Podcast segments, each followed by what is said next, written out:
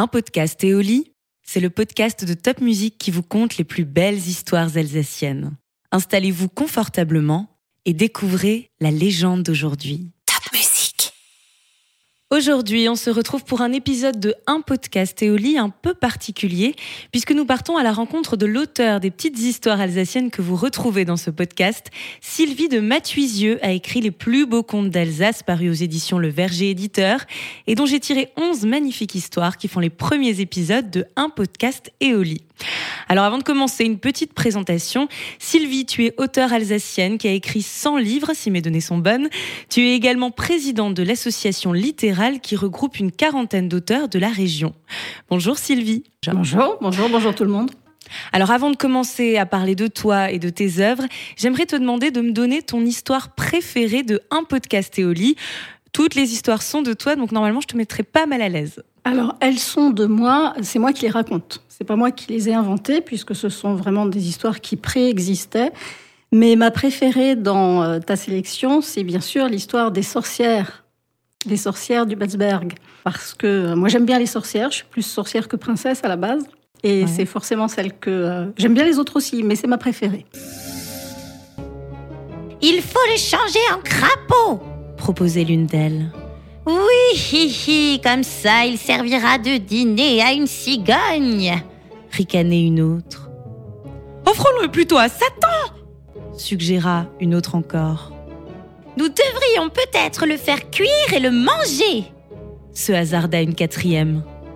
Le pauvre Franz tremblait de tous ses membres, maudissant sa curiosité. Alors, ça, vient d'où ces histoires-là de Un podcast Éolie Enfin, les histoires de les plus beaux contes d'Alsace qu'on retrouve dans ton livre alors ce sont des, euh, ce sont des histoires euh, qui sont parfois très anciennes, puisque euh, certaines remontent vraiment, je ne vais pas dire à la préhistoire parce qu'il ne faut pas exagérer, mais ce sont de vieilles histoires racontées, non pas d'oreilles de druide, de bouche de druide à oreilles de druide, mais de bouche d'Alsacien à oreilles d'Alsacien depuis de très nombreuses générations. Et ce qui se passe, c'est que j'aime bien ma principale, ma principale activité, c'est d'inventer des histoires. Mais j'aime bien aussi, à côté de cela, transmettre des, vieilleries qui existent comme ça et qui font partie de notre patrimoine, du patrimoine des enfants, du patrimoine des adultes, du patrimoine des, petits vieux. Ce sont des histoires que j'aime beaucoup et je me les réapproprie, je les raconte à ma sauce, mais ce sont de vieilles histoires que je respecte absolument quant au fond je n'ai jamais m'amusé à changer des choses euh, sur le fond. Alors justement, on reviendra après sur le fait que tu sois une auteure jeune public et que tu te réappropries les histoires. Mais déjà, un, petit mot sur ton parcours. Tu as enseigné le droit pendant quelques années et puis tu t'es dit que tu allais plutôt euh, occuper ton temps à écrire des livres, mais pas pour n'importe quel public justement, pour la jeunesse. Alors est-ce que c'est un public de lecteurs plus facile à aborder, à convaincre? Non, certainement pas. Alors en fait, j'ai enseigné le droit en attendant de pouvoir vivre de ma plume puisque euh, j'ai toujours voulu écrire. Depuis que j'étais toute petite, je voulais écrire. J'adorais les histoires et je crois qu'il est très important qu'on raconte des histoires et qu'on fasse écouter des histoires aux enfants, même tout petits, même si ce sont des, des, enfants très très jeunes, il faut leur raconter des histoires et éviter le, les trucs trop trop simplets. J'aime bien des choses un petit peu un petit peu musclées. Et euh, en fait, c'était un soir de babysitting. Donc j'étais jeune fille euh, et je, voulais à l'époque devenir Stephen King ou rien. Ouais, carrément. Et ce soir de ce soir de babysitting, les enfants que je gardais m'avaient demandé de leur euh, raconter une histoire et c'était une histoire que certains de vos auditeurs connaissent certainement puisque c'était euh, le monstre poilu qui a été illustré par Pef mais qui avait été écrit par une dame qui s'appelle Henriette Bichonnier. Et ce soir-là, je me suis dit, devenir Stephen King, c'est très, c'est, c'est, c'est, c'est quelconque, c'est n'importe quoi. Oh. Je, vais plus, je vais plutôt devenir Henriette Bichonnier, personne ne la connaît. Mais elle écrit des choses fabuleuses pour les enfants. Et le fait d'écrire pour les enfants, c'est planter des graines. Tu leur transmets quelque chose? Tu leur, euh, Alors déjà, on leur secoue les neurones. Je pense que secouer les neurones des gens, surtout si c'est des enfants, c'est très utile. Et euh, du coup, je me suis, euh, je me suis vraiment. Je pense que ce soir-là, il y avait, je sais pas, une petite, une petite, un petit ange derrière moi. Très jeune, il y a, alors, eu bah, je, je, sais pas, je vais avoir 16 ans, quelque chose comme ça. Ah ouais, déjà. Et euh, oui, j'étais à l'âge où on veut devenir Stephen King, quoi. Et quand on écrit, en tout cas. Et c'est vrai que le public des enfants, pour répondre à ta question, n'est pas forcément plus facile. je dirais presque au contraire surtout aujourd'hui, où on doit subir la, concurrence d'énormément, énormément de choses qui essayent de capter l'attention des enfants. Et euh, c'est un public qui est parfois très difficile, mais qui est beaucoup plus sincère que le public des adultes. Et j'adore travailler pour eux. Et en parlant de sincérité, justement, tu, me disais que tu n'aimais pas euh, faire des histoires qui se finissent toujours bien, que Disney, c'est pas ta cam. Euh. vraiment, non. Pas, pas, à cause de la, de la, fin, de, la fin heureuse, hein, du happy end. C'est pas, pas du tout ça. Moi, j'aime bien quand ça se termine bien. Ça se termine pas toujours vraiment bien dans la vie, donc euh, c'est pas la peine non plus que ça se finisse toujours très très bien dans les histoires. Non, c'est plus une question de loyauté que de sincérité par rapport à Disney. Parce que quand on voit euh, que, ce que, ce que ces gens qui depuis ont fait beaucoup d'efforts et, ont bien progressé, hein, mais ces gens-là quand même, ils ont transformé euh, Notre-Dame de Paris de Victor Hugo en un truc euh, neuneux qui s'appelle Le Bossu de Notre-Dame. Pour moi, ça, c'est un crime contre l'humanité. J'ai pas peur des mots. Donc, c'est plus une question de loyauté. Moi, j'aime bien quand je m'approprie quelque chose de préexistant, comme je l'ai fait pour ces contes d'Alsace que tu aimes, que tu aimes bien, eh bien, j'aime bien être euh, vraiment euh, réglo par rapport à l'histoire. Je ne vais pas m'amuser à dire ah ben non, bah c'est fin nul que ça soit une sorcière. Finalement, ça va être une princesse, ça va être trop cool. Ou bien euh, je vais changer ceci, cela parce que ça me gonfle dans l'histoire. Non, ce sont des histoires qui préexistent, qui, qui doivent être racontées. Alors, on peut le faire à sa façon, mais on garde le fond.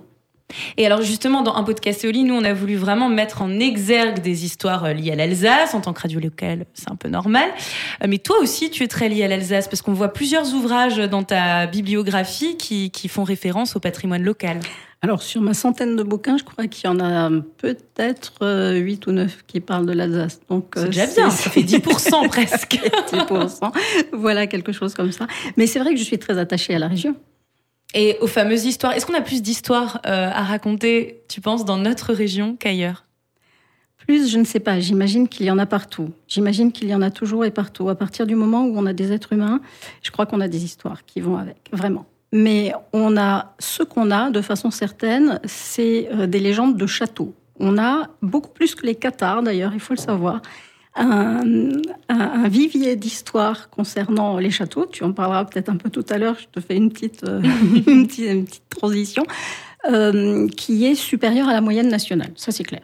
Des histoires de petits nains, des histoires d'ondines, des histoires de géants, des histoires de sorcières, des histoires de princesses, on en trouve partout. Tu vas regarder en Corse, tu vas regarder euh, sur l'île d'Oléron, tu vas regarder n'importe où, on va, on va en trouver. Mais l'Alsace est une terre d'histoire, oui, oui, oui. Et de, de châteaux et d'histoires de châteaux. Et alors pour tous ceux qui écoutent un podcast Éoli, tu peux leur dire formellement que tu n'as pas transformé les histoires que, que je raconte euh. Ah non, non, non, ce sont si, si on a des, des, gens dont les grands-parents racontaient eux-mêmes des histoires que leurs grands-parents leur avaient racontées, on va retrouver exactement le, le, fond. Le fond je, me l'approprie pour le raconter, encore une fois, à ma façon. Parce que ça, c'est vraiment, euh, c'est mon obsession. Hein. Je on insiste beaucoup là-dessus, mais je crois que c'est très important. Et euh, l'histoire, je ne la change pas, jamais. Alors, dans le même temps, tu as écrit donc des livres pour enfants, pour adolescents, et en 2019, par exemple, on trouve un livre tout à fait intéressant. C'est un livre pour adultes, enfin pour tout public, sur l'horloge astronomique de Strasbourg. Oui, c'est de la vulgarisation que j'ai fait. Voilà, là, on sort des contes, on sort des légendes. Donc, euh, tu as dû faire un travail de, recherche, d'archives, presque un travail journalistique, on peut dire. Alors, c'était plus un... Les, archives m'ont été fournies, du moins le matériau de base m'a été fourni très aimablement par le comité scientifique de l'horloge astronomique de la cathédrale de Strasbourg, puisqu'il y a, sachez-le, un comité scientifique de l'horloge astronomique de la cathédrale de Strasbourg. Et ces, messieurs, puisqu'il s'agit de messieurs, euh, sont je sais plus une quinzaine, quelque chose comme ça, ils ont évidemment tout le matériau, eux, sous le coude. Et on m'a fourni énormément de documentation très indigeste qu'il a fallu que je euh, travaille pour la rendre justement euh, compréhensible par le commun des mortels, puisque cette horloge astronomique euh, qu'on peut visiter à la cathédrale de Strasbourg est une vieille merveille absolue et qui est très très compliquée et qui c'est quelque chose de c'est quelque chose de d'extraordinaire. Ce qui a été fait, c'est vraiment quelque chose d'extraordinaire. Et du coup, c'est vrai que dans cet ouvrage-là, on présente différentes facettes. On explique Qu'est-ce que c'est que cette horloge? Quel est son historique? Comment elle fonctionne? Et cette horloge astronomique, donc elle parle aussi des astres et pas seulement de l'heure. Donc ce petit bouquin de vulgarisation va vraiment permettre de faire un voyage dans l'espace et dans le temps. en restant dans la cathédrale de Strasbourg. Si j'essaye de trop développer, je... Et- on va déborder. Mais ça te prend combien de temps alors pour écrire un bouquin aussi pointu? Oh là là, celui-ci, j'ai passé des semaines dessus. hein. Ça change Pour, quand même des euh, histoires inventées, on peut dire. Mais les histoires inventées, on y passe des semaines aussi. Hein. C'est pas le même travail. Mais, alors justement, toi, tu es, tu es très connu pour une série en particulier. donc Alors, c'est la série La Maîtresse, euh, qui est euh, une série qui existe depuis, de 20 ans, depuis plus de 20 ans aux éditions Milan. Le premier bouquin, La Maîtresse est folle dingue, est euh, ma meilleure vente euh, à ce jour. On a dépassé les 100 000 exemplaires. Alors, Wow. c'est pas, c'est pas Harry Potter, évidemment, mais euh, 100 000 exemplaires, c'est quand même pas mal.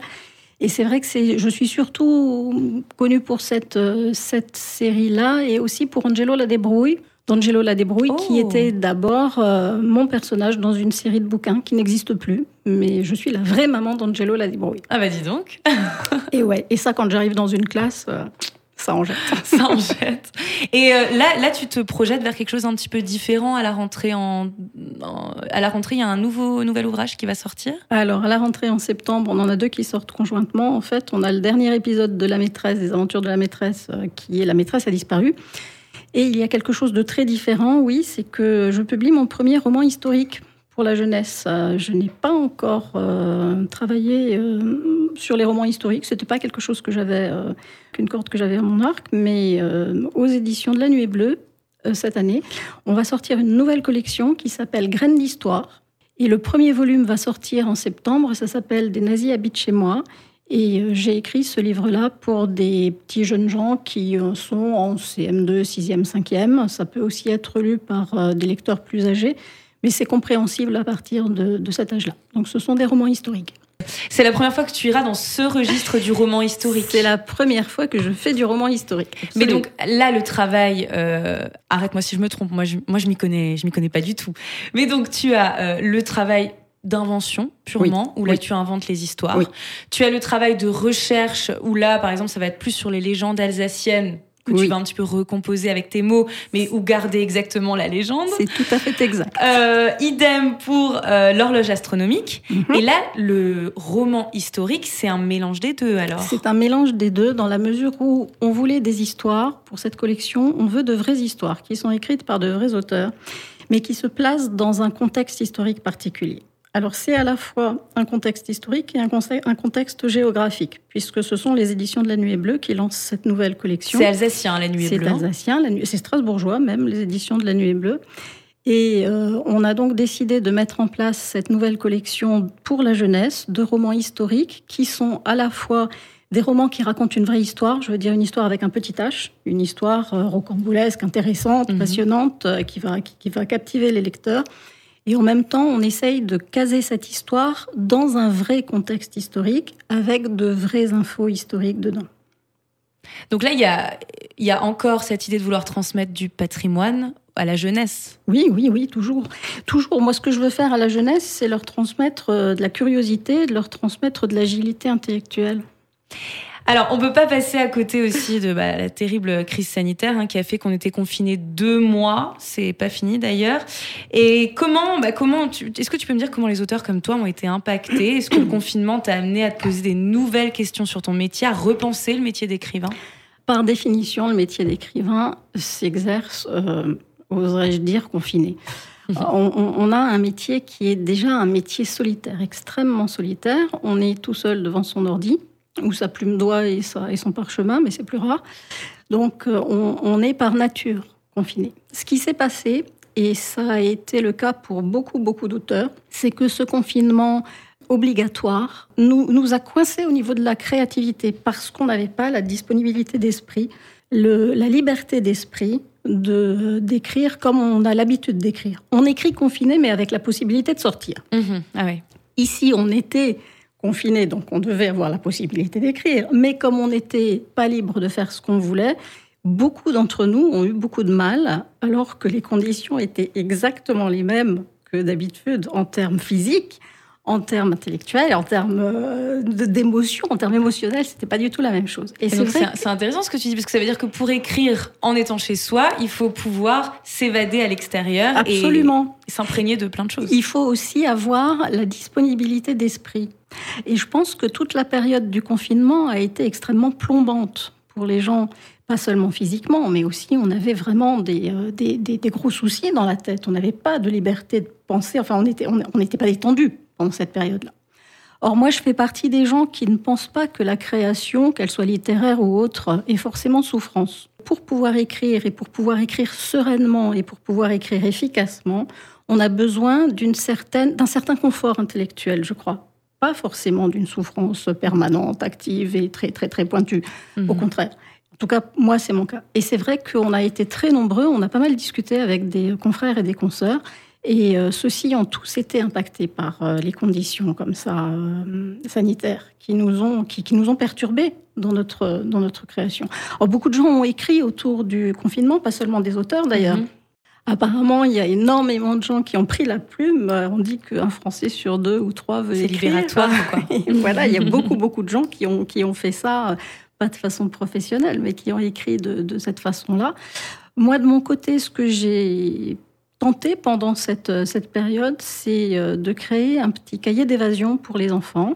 Et ce petit cahier d'évasion pour les enfants, il permet euh, à, ses lecteurs de, se livrer à une espèce de loisir créatif euh, littéraire. C'est-à-dire que ce cahier, qui ressemble un peu à un cahier de vacances ou un cahier d'exercice, de, pas du tout des exercices en vrai, ce cahier permet aux enfants de jouer avec les mots et de raconter des histoires. Et pour moi, je pense véritablement que la plus grande liberté humaine, c'est papier, stylo, cerveau. Quand on est face à un bout de papier avec un stylo et qu'on a son cerveau, on, on, on, éprouve la plus grande liberté possible. Tout est possible. On veut raconter une histoire de martien, on raconte une histoire de martien. On veut buter mémé, on va buter mémé. si finalement on veut faire ressusciter mémé, bah, peu importe, on jette sa feuille et puis paf, on, on fait ressusciter mémé. On a une liberté totale. Et ça, c'est quelque chose que j'avais envie de faire découvrir aux petits confinés. Et on peut aussi euh, jouir de cette liberté en n'étant pas confiné, évidemment. Alors, on a parlé beaucoup de beaucoup de tes, de tes ouvrages, les, la série de la maîtresse, euh, bah, un, les histoires de un podcast Éoli, donc qui sont euh, les plus belles histoires, euh, les plus beaux contes d'Alsace, pardon. On a parlé de ce que tu viens de dire avec le cahier d'évasion. C'est un cahier pour m'évader. On n'a pas dit, c'est les éditions du Cygne euh, qui ont qui ont publié ce livre-là. Et enfin, on a aussi évoqué bon les, le, le roman historique euh, mmh. aux Nuées Bleues qui vont sortir. Où est-ce qu'on peut retrouver tout ça? Parce que les, les, personnes qui nous écoutent vont se dire, bah moi j'ai envie de, de, tout découvrir. Alors dans toutes les bonnes librairies, bien sûr. Alors évidemment, je vais, je vais faire ma, je vais faire ma militante et je vais demander aux gens si c'est possible de pas commander sur un géant. Euh, sur un vilain géant internet qui euh, commence par un A. par exemple. Mais euh, les libraires les libraires sont nos amis. Les libraires, les libraires ont souvent souffert de la période aussi même si beaucoup d'entre eux et spécialement à Strasbourg ont trouvé des moyens de, euh, de livrer des gens ou de faire de, des espèces de, comptoirs où on pouvait commander et chercher des livres.